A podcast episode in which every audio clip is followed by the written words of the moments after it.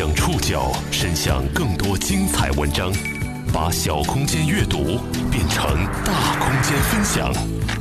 报刊选读，把小空间阅读变成大空间分享。欢迎各位收听今天的报刊选读，我是宋宇。今天为大家选读的文章摘自《南方人物周刊》。你是追剧党吗？是追国产剧还是英美剧、日韩剧，又或者泰剧、俄剧等小语种剧目？如果是后几种，你一定对字幕组不陌生。这个由兴趣爱好者聚集起来的行业，已经在我国存在发展了十多年，但直到今天，行业里的人们依然没能摆脱那种悲催的状态。他们出于兴趣的免费翻译，推广了那些海外影视剧集，为视频网站引进和投资提供了参考。但当视频网站斥巨资买断网络独播权后，他们不仅甚少获得商业回报，也要放弃自己的兴趣，转战他处。报刊选读，今天和您一起了解夹缝中求出路的字幕组。说到字幕组啊，早在二零一四年十一月底，也就是射手网和人人影视因为涉嫌盗版相继被关闭的时候，报刊选读就曾经做过一期节目。介绍过字幕组的前世今生，我们当时就说到过，这群不拿酬劳的人算得上是中国外语最好的一群人，他们是国外剧集、国外电影引入中国的先锋力量，但是他们也一直游走在法律的灰色地带。当时在那期节目当中提出了一个疑问：字幕组会不会就此消失？三年过去，我们发现有些字幕组确实消失了。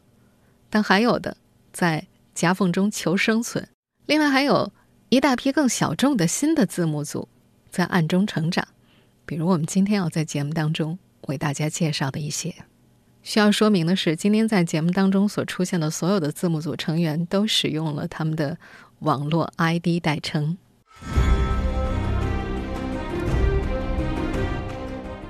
这个片头美剧迷应该很熟悉，今天新更的那集。你看了吗？从七月中旬开始，每周一都是衣柜字幕组最为忙碌的时候。散落在各地的成员会迅速在网上集结。《权力的游戏》一般是在北京时间上午九点，也就是美国东部时间晚上九点播出完毕。十点多，美国的站点就会有可供下载的片源。由官方提供的英文字幕呢，也会在稍晚十一点左右放出来。长达一个小时的剧集，往往有六七百条语句。除了每集负责的六个翻译，这个高速运转的小组还包括四名校对、一名监制。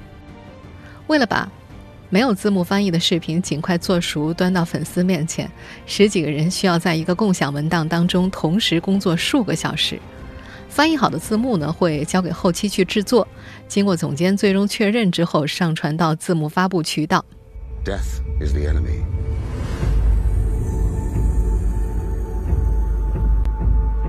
The first enemy and the last。这是一场隐匿于水面之下的紧张战役。对于曲迷来说，更多人看到的仅仅是字幕分享网站上一次次刷新之后相继出现的不同出处的字幕文件。但是，他们的背后是组与组之间分秒必争的暗战。虽然对于这部已经更新到第七季的剧集来说，各大字幕组早就靠着之前的成绩俘获了各自的私粉。但是对于一些对更新速度极为敏感的观众来说，这依然是每周一次的各个字幕组之间的常规争夺战。网络 ID 叫北洛师门的衣柜字幕组总监就把它调侃为“军备竞赛”。一九八八年出生的北洛师门是衣柜字幕组的两个总监之一，在广州念完建筑设计的他，毕业之后就到北京工作了。不同于许多字幕组和《权力的游戏》的粉丝是通过电视剧知道马丁的这部小说的。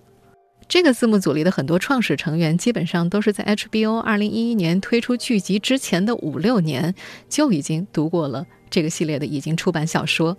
这些成员大多来自一个叫做“衣柜军团”的兴趣组，这是《冰与火之歌》的粉丝组织。他们的名字呢取自原著小说当中“异鬼”一词的谐音。最初呢，他们是起源于百度的《冰与火之歌》贴吧的。翻译字幕的想法最早来自曲畅，曲畅同时也是《冰与火之歌》中文版的译者。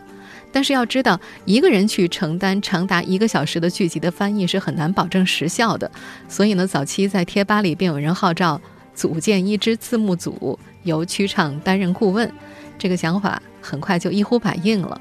贴吧的名字“衣柜军团”也成为了字幕组的代号。由于《权力的游戏》这部剧当中包含了庞大的世界架构以及海量的专有名词，给不具备相关背景储备的字幕组带来不少困难，而这恰恰呢是这个字幕组的优势。这个字幕组的成员记得，在2011年之后，这部剧火了，有很多人呢会把原著的译名比照他们翻译的字幕版本，发现哎完全一致的。而在早期的时候，其他字幕组还做不到这一点，所以从第一季开始。他们就赢得了不少粉丝。在中国，字幕组的出现时间并无官方说法。不可否认的是，如果没有他们，英美剧集的粉丝不会有那么多，人们也不会看到那么多的小语种神剧。报刊选读继续播出夹缝中求出路的字幕组。根据维基百科的解释，字幕组在。英文里的对应说法指的是将外国影片配上本国字幕的爱好者团体。最早它是源于日本漫画在美国的传播。上世纪九十年代初呢，所出现的粉丝字幕所指的就是一些非翻译专业的日漫爱好者所做的翻译字幕。而在我们中国呢，字幕组的出现时间并没有一个官方的说法。综合多方资料，字幕组大约是在两千年前后出现的，同样是源于。日漫迷之间的传播需要，紧随其后呢，就陆续出现了电影和剧集字幕组。其中，剧集字幕组当中最先形成规模的是日韩剧，继而是欧美剧。如今广为人知的人人影视以及专注日漫的猪猪字幕组等，大多是成立于二零零六年前后。人人如今有几百位现役组员，再有两个月，组员之一。Sam Hacker 就要迎来自己在这儿的第八个年头了。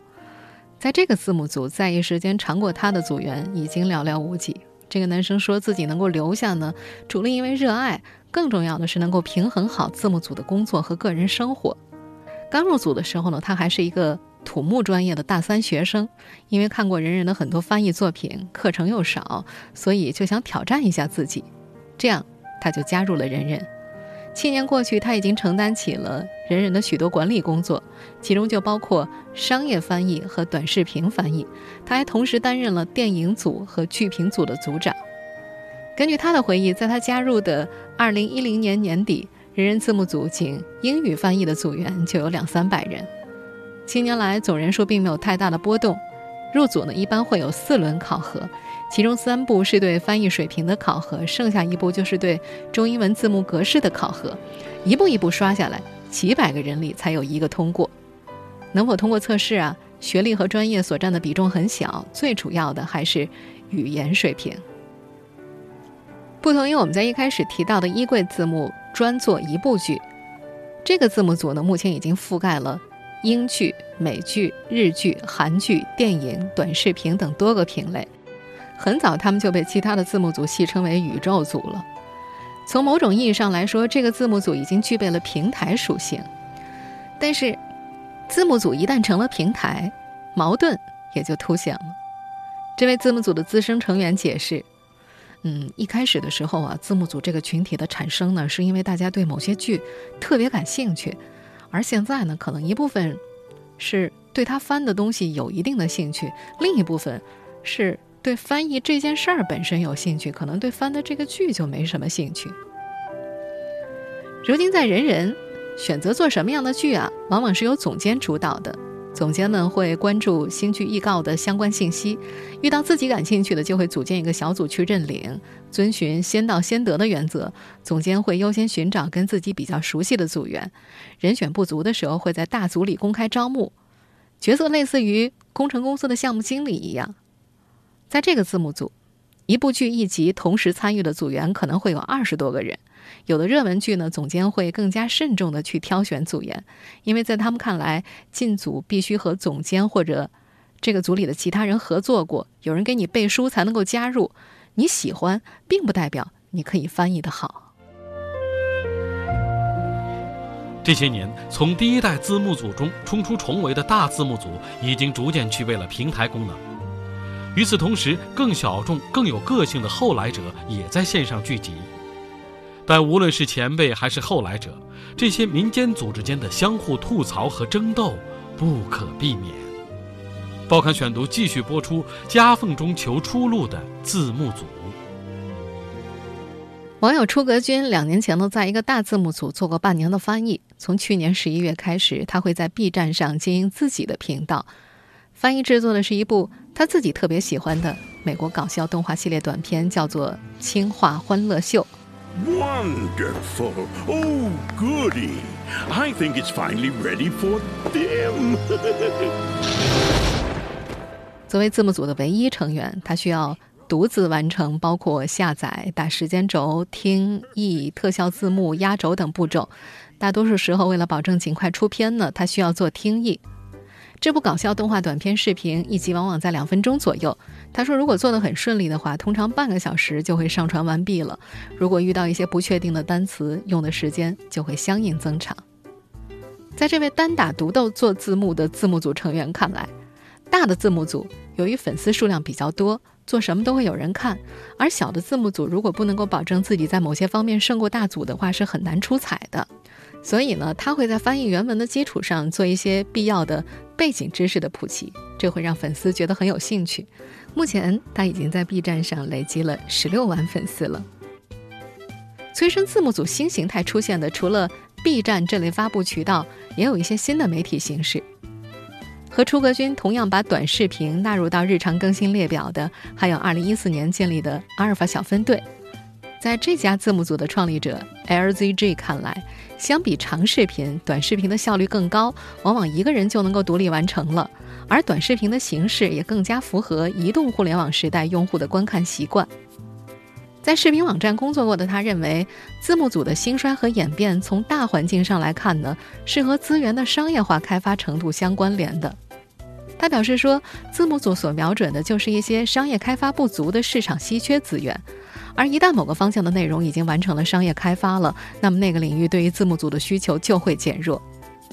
他认为，今年字幕组中最火的方向是在一些垂直领域，比方说泰剧字幕组和俄剧字幕组，他们翻译的一部部所谓神剧，把这些小语种剧目推向了更广泛的大众。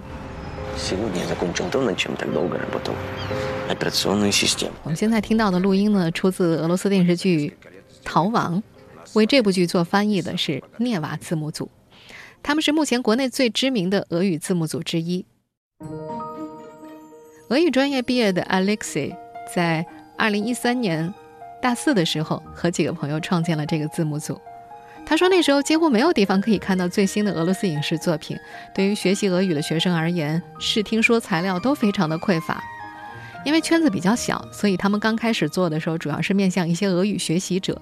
而随着他们翻译制作的题材越来越多，也吸引了越来越多的不懂俄语的观众去观看他们所翻译的电视剧。衣柜字幕组的北洛师门就是涅瓦字幕组的忠实粉丝。这位同行说：“小语种字幕组都特别的珍贵，因为一旦他们这些字幕组不干了，我们就真的没有地方可以看到这些小语种国家的作品了。”在阿法小分队的创立者 LZG 眼中，无论是从第一代字幕组中冲出重围的人人们，还是目前所涌现出的各种不同类型的新型的字幕组，对于运营者来说，想要长久发展，不仅要对内容本身很敏感，更重要的是要对一些新鲜事物、平台拥有好奇心。可是，无论是人人这类骨灰级的玩家，还是一些扛着颠覆大旗的后生们，他们所尝试的都是一条无法与被黑隔绝的成长道路。这些免费为公众提供字幕的民间组织之间，是一个充满着意见的江湖。黑与被黑是这个圈子里的常态。有人会选择正面互怼，把战火拉向微博、B 站、知乎、论坛、弹幕等一切的公开舆论场。还有一些在压制的影片字幕上诘问指摘，还有人呢就选择不予置评。已经在人人影视待了快八年的 Sam Harker 调侃说：“这更像是同行式冤家。”他觉得这种紧张关系相比2010年前后已经缓和不少了。在那个时候，可做的东西比较少，大家都抢着，他打了个比方，就好像我们两个厂之间都生产同样的东西，怎么可能做朋友呢？必然是互相抢肉吃啊！如今在这个圈子里，大家会默认相互不干涉、不争抢。比方说，A 字幕组做了假剧，B 组会默认不再去做假剧。字幕组和字幕组之间会有竞争关系，当然也会有撕破脸的时候。即便是在俄语这种小语种字幕组圈子里，不同的字幕组之间也很少会有合作。虽然字幕组经过十多年的发展，已经初步具备了一个行业的形态，但直到今天，大部分字幕组的成员都是没有报酬的。当字幕组逐渐壮大，要不要做商业化尝试，成了他们主动或被迫面对的一个选择。报刊选读继续播出，夹缝中求出路的字幕组。说到报酬的时候，这个行业内的人士往往都会有些丧气。阿法小分队的创始人 LZG 介绍，除了一些和视频网站有合作的字幕组会把网站支付的费用按照一定的比例分配给组员，大部分字幕组的成员都是无薪酬的投入私人时间来做字幕的意志。一位前韩剧字幕组成员透露，即便那些有收入的数额也不多，因为字幕组呢也会放有水印的版本，所以价格会相对比较便宜。这部分收入会跟字幕组的名气大小、翻译剧作的火爆程度以及合作的视频网站的大方程度有关联。而他两年前所在的一个在韩剧圈名气一般的字幕组，支付给翻译的费用是每分钟一块五毛钱。由此，长久以来。粉丝的支持和鼓励往往是字幕组成就感的重要支撑，但是摆在部分字幕组的管理者面前的问题就是，你的字幕组已经成长为一个数百人的团队了，好奇和欲望会把字幕组的边界拓宽到哪里呢？是不是要做商业化的尝试，是很多字幕组主动或者被迫面对的一个选择。有一部分人选择的是回避，比方说专注俄剧翻译的涅瓦字幕组。他们就表示，暂时不考虑商业化。创始人 Alexei 就表示，因为有很多不可避免的问题，比方说版权、盈利模式，还有投入的精力等等。因为字幕组的北洛师门也说，腾讯视频在斥巨资独家引进《权力的游戏》之后，也曾找到他们谈字幕合作的事情。但是这位字幕组的负责人表示。他们拿很多预算放在广告上，真正分到字幕部分就出手很不大方，每集只有两三百块，而且不让我们自己发布字幕，我们就觉得那样就对观众太不负责任了。在这位字幕组成员看来，合理的商业化是好事，能够让大家在花费了大量的精力之后，除了获得心理上的认可和满足之外，还会有实打实的经济收入，会更有动力。但是在目前的状态之下，他们。顾虑很多。相较而言，人人应该是在字幕组当中商业化探索做的比较多的。去年十二月，他们在自己的微博公号上发表了题为“十年人人重新出发”的长微博，宣告了自己的成功转型。在那则长微博当中，他们对自己的定位是为正版视频网站以及各影视公司引进与出口、出版社、游戏等提供正版的翻译业务，在保证字幕组核心业务的前提下，也将自身翻译的影视剧字幕免费分享给广大爱好者。除此之外呢，他们还宣布彻底退出人人美剧。人人美剧呢是二零一五年二月份人人影视字幕网站正式关闭一个半月之后的一种转型尝试。作为一个美剧社区啊，他们提供了美剧剧集信息、还有排期表和收视率等功能。但是，一年多之后，这次合作因为双方理念和价值存在较大分歧，以及矛盾不断提升，还有人人选择主动放弃、退出而告终了。当时在那篇文章的最后啊，告别人人美剧的人人影视还宣告了他们的新的探索思路，由网友参与众筹的人人词典顺利开发。然而，这款同样由人人影视字幕组和他人合作开发的新产品呢，依然没能顺遂。目前呢，他们也处于从这个项目当中慢慢撤出的阶段。据说他们的最新尝试是一款名为“异世界”的手机软件，由他们组建团队独立开发的，主打一些智能翻译社区以及智能翻译系统。相比之前呢，和他们的老本行更加靠近了。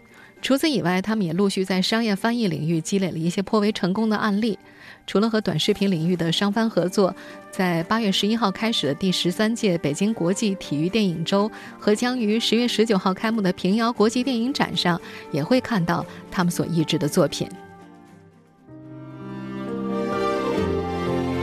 您正在收听的是《报刊选读》，夹缝中求出路的字幕组。在一些业内人士看来，字幕组目前商业化的模式主要只有几种：除了做手机软件、商业翻译，还有一些字幕组在尝试新媒体代运营、创立企业或者和其他企业进行深度合作。但是，阿尔法小分队的创始人 LZG 认为这几种模式都不适合他所在的字幕组。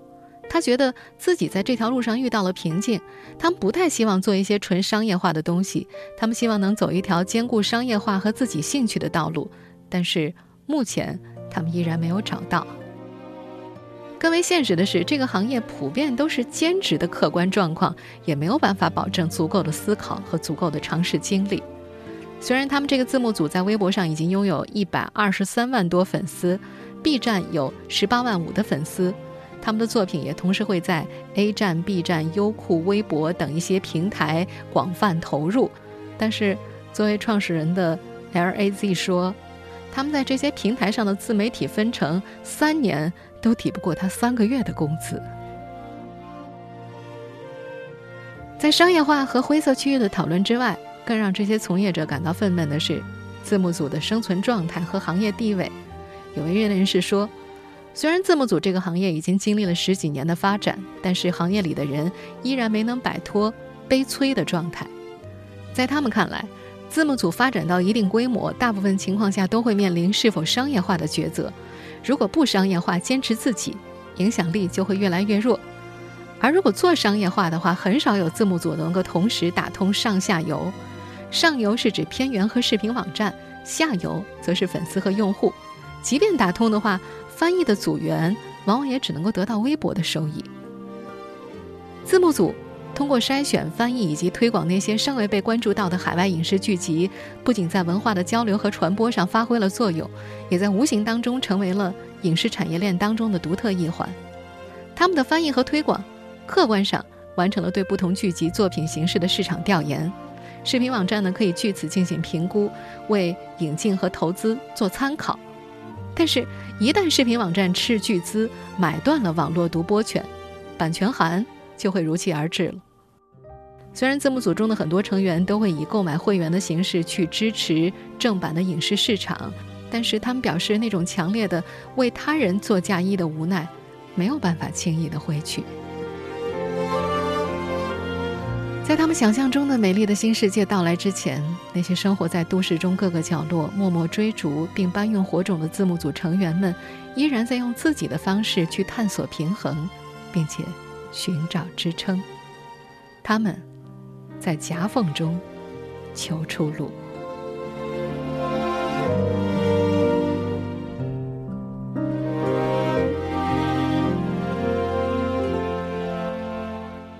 听众朋友，以上您收听的是《报刊选读》，在夹缝中求出路的字幕组，我是宋宇，感谢各位的收听。今天节目内容摘自《南方人物周刊》，收听节目复播，您可以关注《报刊选读》的公众微信号“宋宇的报刊选读”，或者登录在南京网易云音乐。我们下期节目时间再见。